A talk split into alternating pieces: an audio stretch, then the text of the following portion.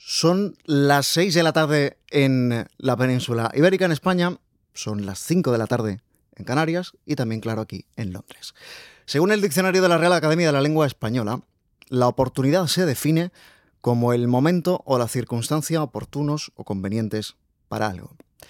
Es lo que pretende Theresa May y por eso oportunidad ha sido el eslogan escogido para acompañarla durante su discurso hoy. Aprovechar la oportunidad del Brexit para que Reino Unido alcance una posición más ventajosa en el mercado global. Aprovechar la oportunidad de la conferencia para pedir a los conservadores que dejen de pelearse entre ellos y pedir que respalden, con mayor unanimidad o, menor, pero, pero que respalden a su líder. Y aprovechar ante las cámaras y el plenario, por qué no decirlo, la oportunidad de atacar a Jeremy Corbyn. Porque nada como eso une verdaderamente a los Tories. Claro que la segunda definición de oportunidad dice, sección de un comercio en la que se ofrecen artículos a un precio más bajo del que normalmente tienen. May no quiere vender barato, pero ha puesto al Reino Unido en oferta. Brexit means madness. It's a total disaster. A point of no return. And you emerge in a wonderland. For the Labour Party, this is a very difficult. Breakfast, Brexit. And we're going to make a success of it. Buenas tardes, esto es Brexit Eye Live, segunda emisión en directo a través de Twitter. Bienvenidas, bienvenidos a este híbrido de radio, de podcast, de streaming, en el que repasamos la actualidad del Brexit cuando la negociación entra en su recta final y siempre que haya algo como hoy que lo justifique. En este caso son las conferencias anuales de los partidos. Nos vamos a centrar fundamentalmente en la del Partido Laborista la semana pasada y en la del Partido Conservador que ha clausurado hoy Theresa May en Birmingham. Desde allí vamos a tener hoy a Celia Maza, corresponsal de La Razón y El Confidencial. Celia, buenas tardes. Buenas tardes, eh, Juan Carlos Vélez. Celia, que va a exprimir para nosotros todo lo verdaderamente jugoso de esa cita, pero antes repasamos lo más destacado en cuanto al Brexit del cónclave laborista. ¿Te parece? Me parece. Pues nos vamos a Liverpool.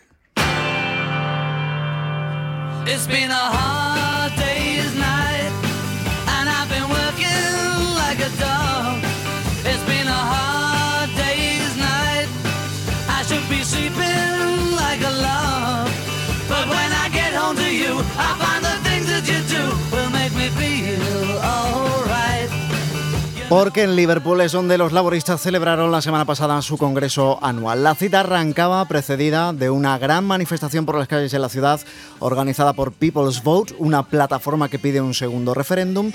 Venía precedida también de la promesa de Jeremy Corbyn de que si el partido lo decide, él también respaldaría esa segunda consulta y por una encuesta que dice que casi 9 de cada 10 miembros del Partido Laborista efectivamente estarían a favor. Bueno, no sirvió, no sirvió para hacernos una idea de qué estaría dispuesto realmente a respaldar el Partido Laborista, Celia. Bueno, la verdad es que siempre hablamos de las divisiones que existen en el Partido Conservador, pero respecto al Brexit, el Partido Laborista, la oposición de Jeremy Corbyn ha demostrado estar exactamente igual de dividida que los Tories. Por una parte, en la conferencia quedó claro que los votantes se van por libre, están divididos entre euroescépticos y eurófilos. Las filas, eh, los afiliados, el momentum, este gran movimiento que al fin y al cabo es el responsable de haber puesto en el poder a Jeremy Corbyn. Eh, está eh, a favor eh, de la permanencia en la Unión Europea mm. y persigue este segundo referéndum. Y luego, por otra parte, va por libre el partido, que la cúpula está completamente dividida. Jeremy Corbyn y su mano derecha, John McDonald's, eh, no quieren referéndum, pero se han encontrado con voces discrepantes como la de Keir Starmer, el portavoz del Brexit, que ha dejado muy claro que en caso de un segundo plebiscito, una opción que no se descarta ahora mismo, pues la opción de la permanencia en la Unión Europea no tendría que Aquello fue muy curioso porque efectivamente había voces muy importantes dentro del laborismo británico que decían que de ninguna de manera esto volvería o debía estar otra vez sobre la mesa.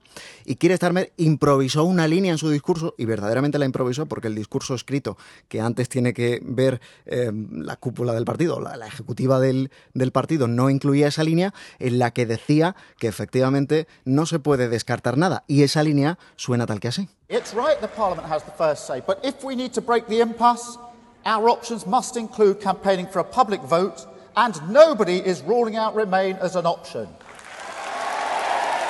Fue muy aplaudida, nadie descarta la permanencia como una opción. Bueno, lo que sí podemos aventurar, eh, al menos un poco, es la secuencia de lo que tienen previsto los laboristas. Lo explicaba Jeremy Corbyn en su discurso de clausura. Primero, votar en contra de cualquier acuerdo que May presente al Parlamento, si es que hay un acuerdo que presentar.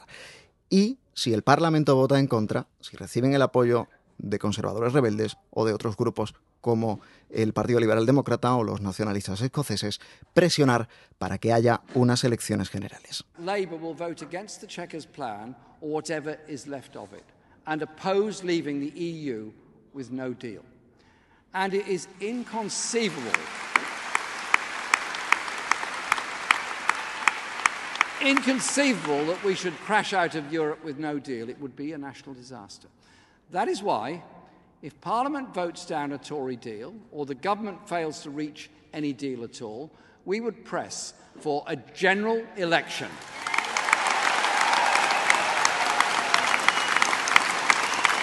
Jeremy Corbyn quiere elecciones generales, quiere batir a May en las urnas. Eh, ¿Qué lectura haces de, de esta declaración de intenciones, Celia?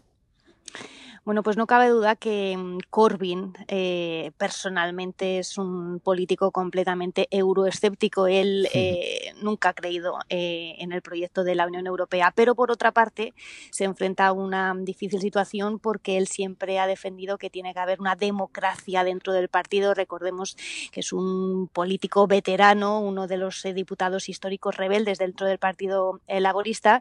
y bueno, si realmente se convirtió en líder de manera eh, por sorpresa eh, hace tres años fue por las bases y si ahora las bases del partido piden un segundo referéndum, a él pues no le va a quedar más remedio que a lo mejor apostar por esta segunda consulta. Desde luego que él eh, lo que quiere es a, a, toda costa provocar unas elecciones generales. Como decimos, Corbyn es seguro escéptico, pero nunca se ha visto mmm, más cerca del poder y si rechazar el acuerdo de salida que negocie Theresa May una vez que se presente en Westminster es una de las posibilidades que tiene mm. para provocar unas eh, elecciones generales anticipadas, desde luego no, no va a desaprovechar esta opción. Bueno, nos centramos en Birmingham de nuevo, donde estás tú, donde arrancaba este domingo la conferencia anual de los conservadores, con May respondiendo a los críticos que ella sí cree en el Brexit, con Boris escribiendo que el plan de la primera ministra es humillante, pero pese a todo, con los ánimos más calmados de lo que se anticipaba hace pocas semanas, ¿no?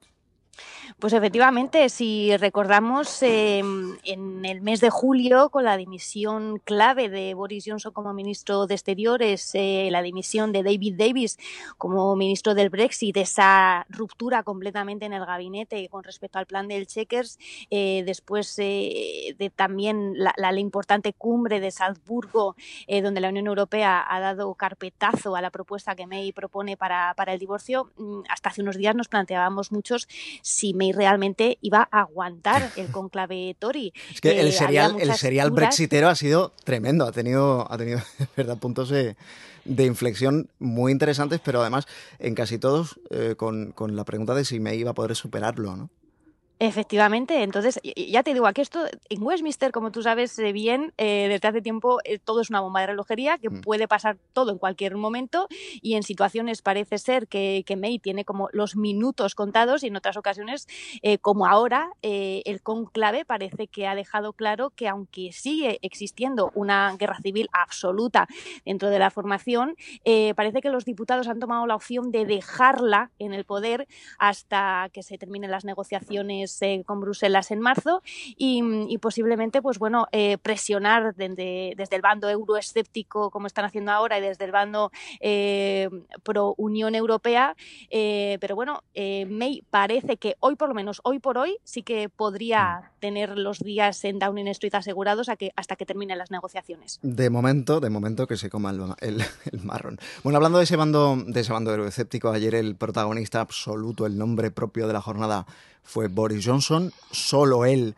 podía acaparar por completo toda la expectación, contraprogramar la agenda oficial de la conferencia, vaciar el plenario, qué imagen, y llenar en su lugar un, auditorio de unas mil, algo más de mil, mil quinientas localidades, ¿no? Pues efectivamente aquí eh, la borismanía eh, quedó claro que, sigue muy patente entre las, eh, los afiliados conservadores. Boris Johnson es un político que, despierta fibias y fobias, pero entre las bases del partido pues tiene gran aceptación, es como hmm. una estrella de rock. Em, indudablemente fue la, estrella indiscutible el martes, en un día muy importante para, para el conclave Tory. Había colas y todo, ¿no? Había cola hasta de tres horas, nos tragamos aquí. Y es verdad que mucha gente em, que fue a verle tampoco es que sean eh, diputados que vayan a querer eh, pues apoyarle en un futuro, en una futura candidatura, pero Boris siempre eh, da espectáculo y la hmm. gente quería ver espectáculo.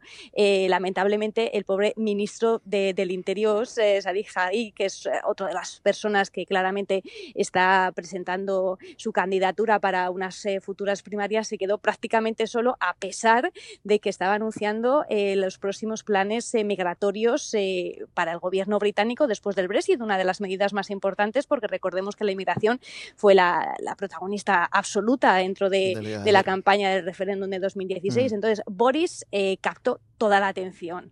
pero sí que es cierto que no hubo tanto show como se esperaba. Y yo creo que, ahí está la clave, ¿no? Boris eh, siempre ha sido un hombre de, verborrea, eh, de titulares, eh, bueno, pues esa caricatura que hacen de él como el payaso de las filas conservadoras.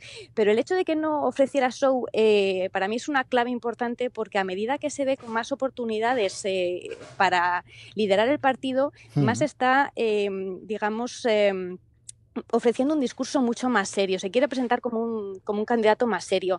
Es verdad que de manera explícita eh, nos retó el liderazgo de May, pero es indudable que se está preparando para unas primarias. La gran pregunta hmm. es que, eh, tal y como funcionan los procedimientos internos del Partido Conservador, una cosa es que seas muy popular entre los afiliados, pero otra cosa es que necesites el apoyo. Asegurar el apoyo, los votos para presentar tu candidatura y, luego será luego si consigues eh, el apoyo para presentar la candidatura cuando puedas presentarte a, los mm. afiliados. Pero bueno, ahí está, ahí está la cuestión. Si Boris entre los suyos, entre los eh, diputados, va, a tener el apoyo necesario. De momento, sus aspiraciones para liderar a los Tories siguen aguardando el momento adecuado, eh, aunque es verdad que no dejó de aprovechar la, la ocasión para, para criticar. Yo creo, tuve la sensación de que de que de forma muy vehemente eh, la estrategia de la primera ministra para el Brexit dijo que no era el momento de que, era el momento de rechazar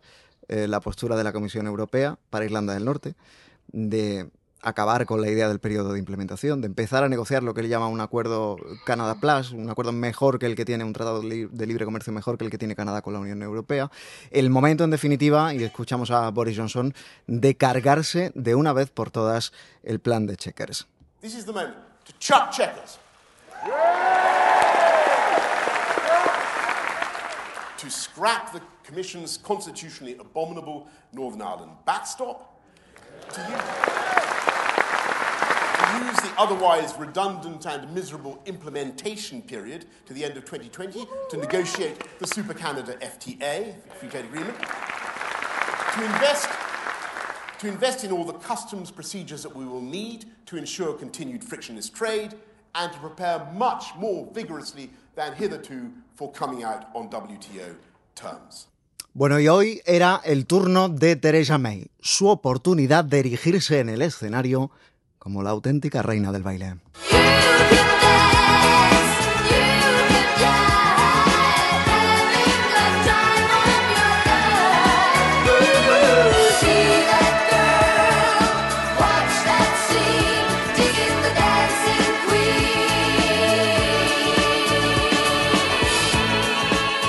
Con Dancing Queen, este súper exitazo de ABBA, salía este mediodía Teresa May al escenario bailando algo muy extraño, una especie de, robot de C3PO, así con los brazos en ángulo recto, para pronunciar el, discurso de clausura de la conferencia. Un discurso con, con un arranque.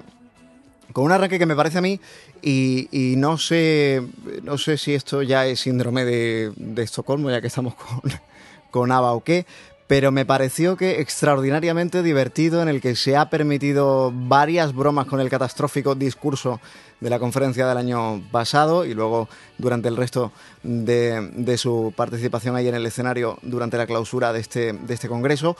Antes de, antes de entrar en materia y eso sí, ponerse, ponerse también, también muy seria, ¿no, Celia? Bueno, eh, efectivamente ha sido, yo creo que estarás conmigo, un momento para la historia. O sea, hmm. ver a Teresa May entrando con ese ritmo que tanto la caracteriza, pues eh, la verdad es que ha estado, ha estado muy gracioso y demuestra pues que la, primera ministra tiene mucho sentido del humor. sí, pues, sí, porque, porque no te para el baile, no. sus, sus eh, movimientos eh, en el viaje oficial que realizó en agosto a, Kenia pues eh, fueron de los más comentados y captaron todos los titulares. Entonces el hecho de entrar bailando precisamente en uno de los discursos claves para su carrera política, pues bueno, demuestra eso, que, que, sabe reírse de sí misma. Y de alguna manera yo creo que también el mensaje este de Dancing Queen, de ABBA, iba también dirigido pues a aquellos que, como decíamos antes, no daban un duro poder ella en verano y mm. creían que este conclave iba a ser el último último, si es que, si es que llegaba. Pero bueno, eh, yo creo que ha sido un discurso muy sólido, ha sido un buen discurso. Ella pues ha presentado un plan del gobierno más allá del Brexit, se ha centrado hmm. en, anunciar la, el fin de la era de la austeridad, ha anunciado medidas para la vivienda, uno de los grandes problemas domésticos que tiene aquí el Reino Unido. Eh, no ha mencionado en ningún momento a, Boris Johnson, su enemigo, pero entre líneas claramente le ha, mandado muchas eh, pullitas. Y, bueno, con respecto al Brexit, que era la parte más, más, más esperada, pues eh, ha dicho, no sé, de una manera yo creo muy, muy, muy tajante a sus filas que o nosotros estamos unidos ante esto, o es posiblemente que el Brexit mm, no ocurra, porque como estamos diciendo todos estos días, eh, la clave va a estar cuando se presente el acuerdo de salida hmm. en el Parlamento.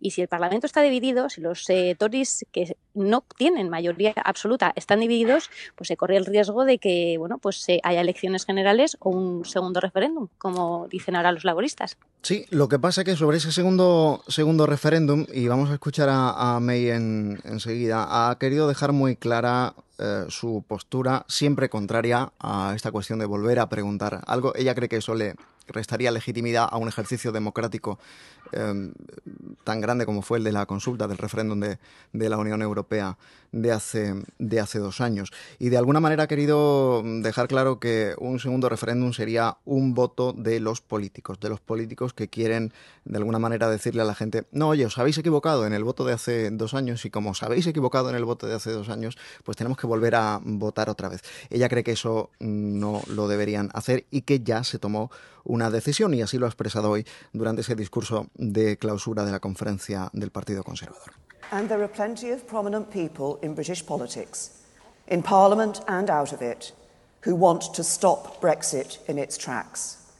Their latest plan is to hold a second referendum. They call it a people's vote. But we had the people's vote, and the people chose to leave.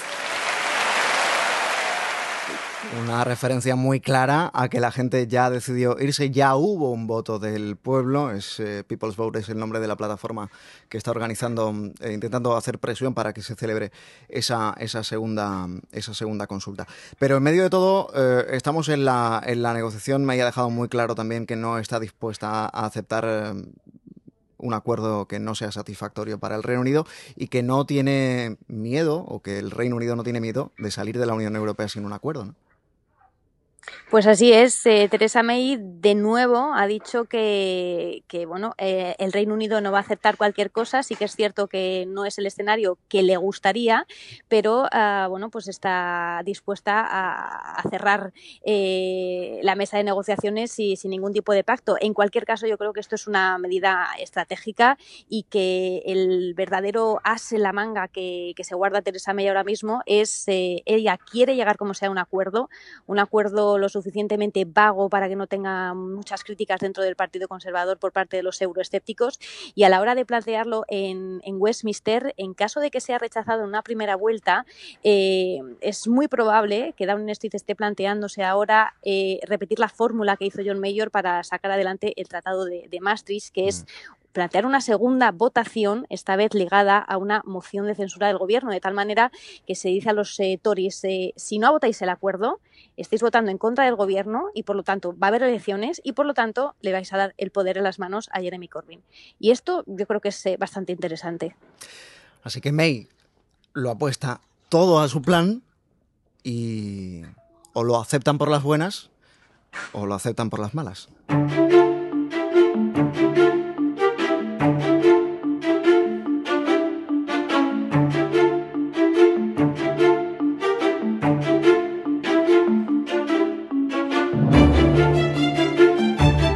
Queda mucho Brexit por contar y lo seguiremos haciendo por aquí cuando la ocasión lo merezca. Pero esto es todo por hoy. Celia Maza, muchísimas gracias. Un placer como siempre, Mr. Vélez.